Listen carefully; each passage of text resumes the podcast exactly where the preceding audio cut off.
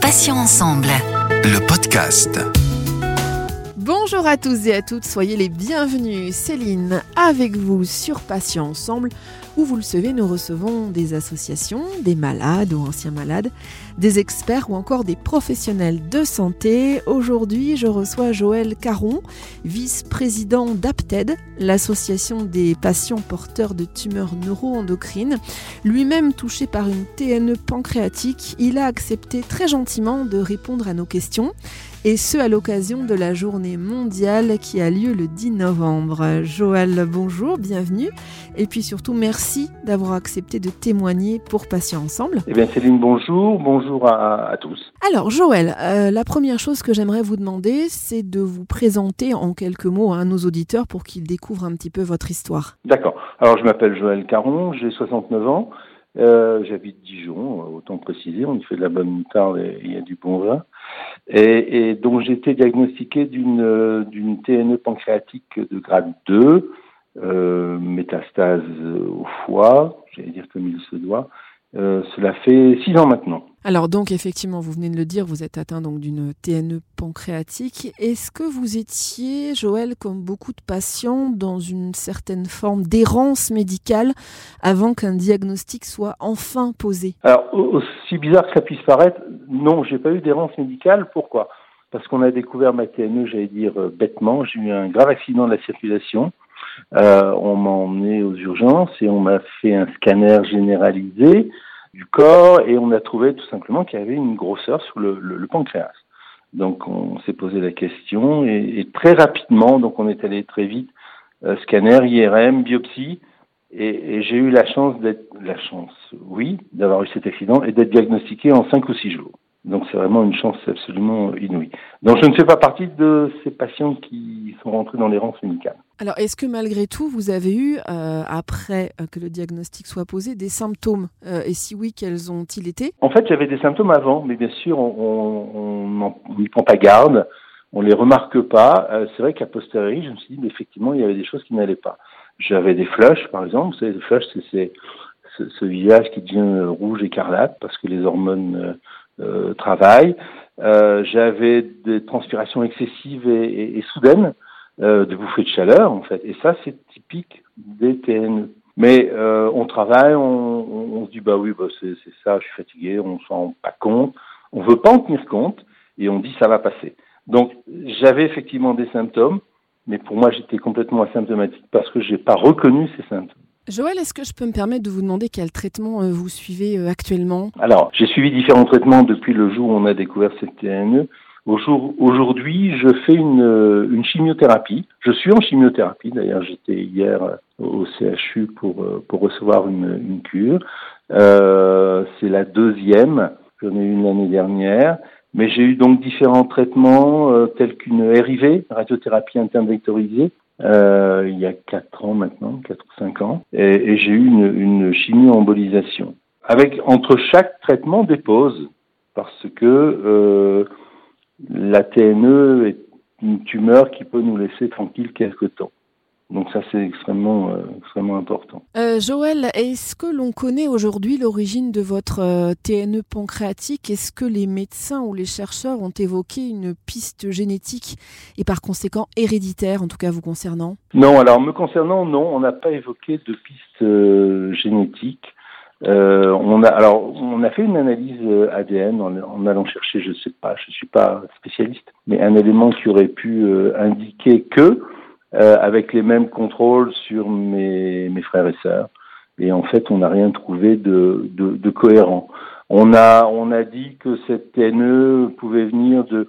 Bon, j'ai eu une vie un petit peu euh, bouleversée d'un point de vue euh, voyage. Je sais pas si ma vie a voyagé autour de la planète avec des tas de dérèglements euh, et des tas de nourriture différentes. Alors on a dit c'est peut-être ça. Euh, en fait, je crois que personne ne sait d'où vient d'où vient cette TNE. Alors on va rester dans le domaine de la recherche. Est-ce qu'une TNE pancréatique euh, prise en charge efficacement et, rapidement, j'ai envie de dire, est un gage de guérison, Joël, ou du moins de rémission? Alors, de, guérison, je ne sais pas. Euh, je mettrai un gros point d'interrogation. Bien qu'avec un, des oncologues qui s'est occupé de moi, euh, il avait un jour prononcé le, mot de, de guérison. Euh, en ce qui me concerne, j'y crois pas trop. Rémission, oui, c'est sûr. Euh, rémission, c'est sûr. Par exemple, qu'après euh, après ma RIV, donc ma radiothérapie interne vectorisée, j'étais tranquille pendant deux ans et demi. Et puis, bien sûr, en faisant des contrôles réguliers, mais on voyait qu'il n'y avait aucune progression de cette de cette tumeur ou, des, ou, des, métastases qui, qui en découlaient. Et puis, euh, euh, donc on a des rémissions qui peuvent être totales, euh, mais temporaires. Là, j'ai, comme je vous disais, j'ai redémarré une chimio il y a, il y a un mois maintenant, mais j'avais été pendant 11 mois en, en pause thérapeutique, c'est-à-dire où on fait rien, où on n'a absolument aucun traitement, et, et, et pendant ce temps-là, ben, la maladie est, est calme, je vais dire. Elle, ne nous embête pas. Donc, guérison, moi, j'y crois pas trop pour moi. Euh, rémission, oui, absolument. Alors, euh, Joël Caron, vous êtes depuis euh, environ un an le vice-président d'APTED, l'association des patients porteurs de tumeurs neuroendocrines, qu'on connaît bien hein, sur Patients Ensemble pour travailler avec eux très fréquemment. et vous êtes très engagé dans la lutte contre les TNE. J'aimerais savoir ce que vous apporte cet engagement concrètement. Alors, cet engagement, pour moi, c'était extrêmement important. Pour la petite histoire, moi j'ai une formation scientifique et j'aime bien savoir ce qu'on me dit, ce qu'on me fait et pourquoi on le fait. Et euh, quand on, rentre dans ce milieu-là par l'intermédiaire d'une, association telle que, telle que la TED, ça permet plus facilement d'échanger euh, avec les patients, mais aussi avec les soignants, et ça c'est pour moi extrêmement euh, important. Ça permet d'appréhender la pathologie dans sa globalité et, dans les détails, quelquefois, c'est, pour moi aussi extrêmement important. On connaît on, on, connaît l'aspect médical, on peut, euh, on rencontre les gens qui, euh, les, scientifiques qui sont là pour vous aider, pour vous trouver des solutions. Quelque part, c'est c'est extrêmement rassurant. Et puis, ça permet aussi de, alors c'est peut-être prétentieux, mais de réconforter les autres malades, leur apprendre à, à, bien saisir cette pathologie, à leur expliquer, à, à faire qu'ils l'acceptent. Je pense que si on n'accepte pas sa pathologie, on ne peut pas vraiment se battre contre elle. Donc euh, se battre à armes égales, non, mais, euh, mais dire à sa pathologie qu'on la connaît, c'est bien aussi. Donc l'APTED m'a permis tout ça. Alors, euh, si mes informations sont exactes, vous avez monté un relais local euh, d'APTED justement en Bourgogne-Franche-Comté. Parlez-nous un petit peu de ce relais. Euh, que propose-t-il aux, aux, patients? Alors effectivement, en 2019, euh, on, on, fêtait les 10 ans de, de l'APTED et j'ai discuté avec notre présidente, donc euh, Christine, euh, de l'opportunité d'ouvrir une, d'ouvrir, c'est un bien grand mot, mais de créer un, un point de chute en, en Bourgogne-Franche-Comté euh, pour les, les, patients qui sont ici de, de, dans la région. Le but, c'était quoi? C'était d'abord de savoir qui y avait quoi, euh, et puis c'est bien de se retrouver de, temps en temps justement pour en discuter. Le but, c'était aussi de pouvoir euh, communiquer vers l'extérieur via un organisme, j'allais dire, euh, officiel, ou en tout cas référencé, mais de communiquer vis-à-vis des soignants. Et c'est vrai que la première manifestation que j'avais organisée, c'était une journée de, c'était bien un grand mot, mais de formation et d'information destinée aux médecins généralistes, parce qu'on sait très bien que ce genre de maladie n'est pas connu, n'est pas est, est, difficilement introduit dans le cursus des, des, des étudiants en, médecine euh, pour qu'ils le connaissent euh, correctement. Donc, on avait euh, pendant une journée, pas formé, mais informé euh, des soignants à l'occasion d'une réunion qu'on a tenue à, à, à, Dijon. Ça a permis donc de les rassembler. Euh, ça a permis de rassembler aussi euh, les patients et donc euh, bah, ça permet d'évoluer et de, et de, discuter. Alors malheureusement, on a le, cette pandémie qui nous a bloqués depuis depuis un an et demi maintenant. Euh, mais on a continué à avoir des, des contacts et, régulièrement, ou au moins se téléphone.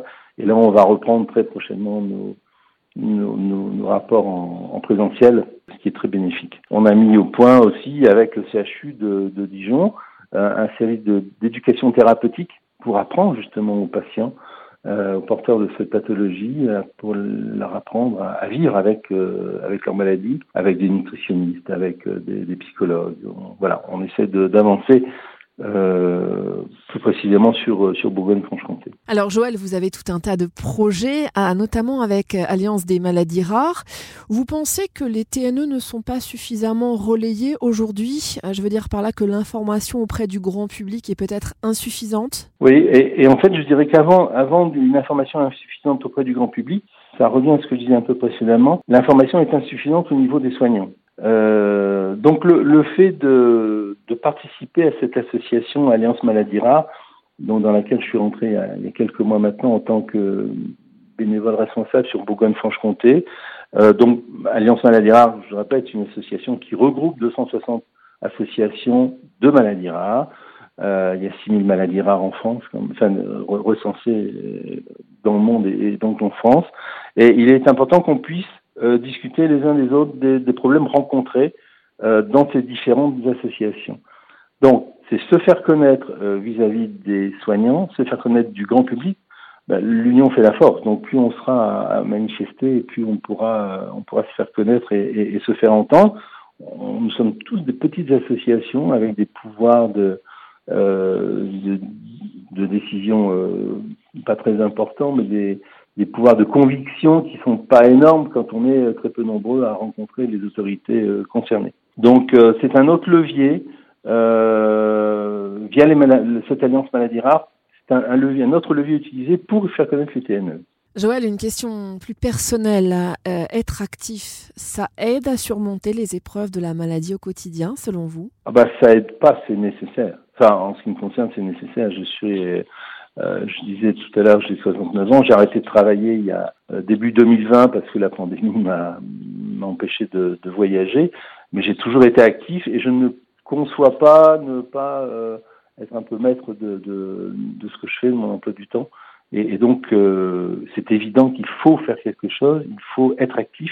Alors, être actif de différentes façons. Être actif, c'est aussi faire du sport, comme j'essaie d'en faire régulièrement, et c'est aussi être actif dans le cadre de sa maladie, de sa pathologie euh, vis-à-vis de soi-même, vis-à-vis euh, vis-à-vis des autres.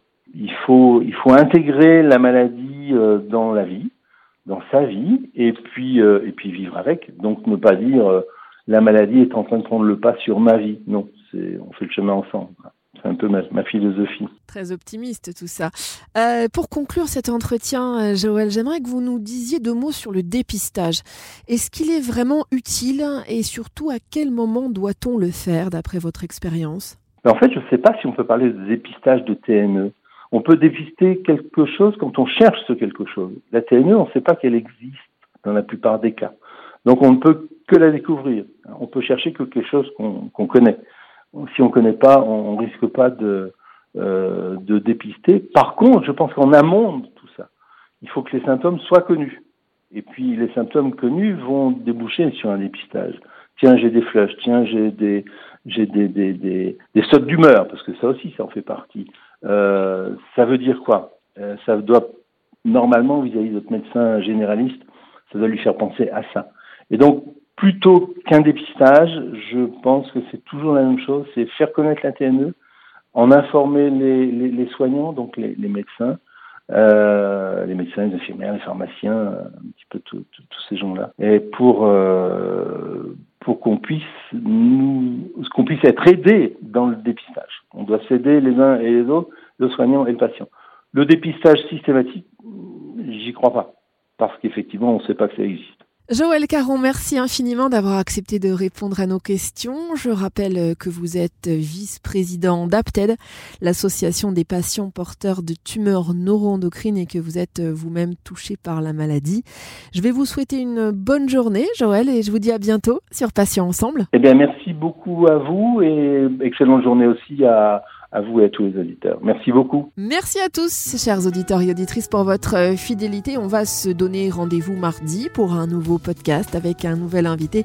Et ensemble, nous aborderons un nouveau thème. Retrouvez nos podcasts deux fois par semaine, les mardis et jeudis en ligne dès 9h sur patient avec un s-ensemble.fr, mais également sur les plateformes de téléchargement Spotify, Ocha, Deezer, Apple et Google Podcast. Patient Ensemble, c'est aussi une page Instagram, Facebook et LinkedIn, alors n'hésitez pas à vous abonner, à liker et puis à partager nos publications. Passez une excellente journée. Je vous dis à bientôt et d'ici là, prenez bien soin de vous et des vôtres. Salut, salut. Passions ensemble. Le podcast.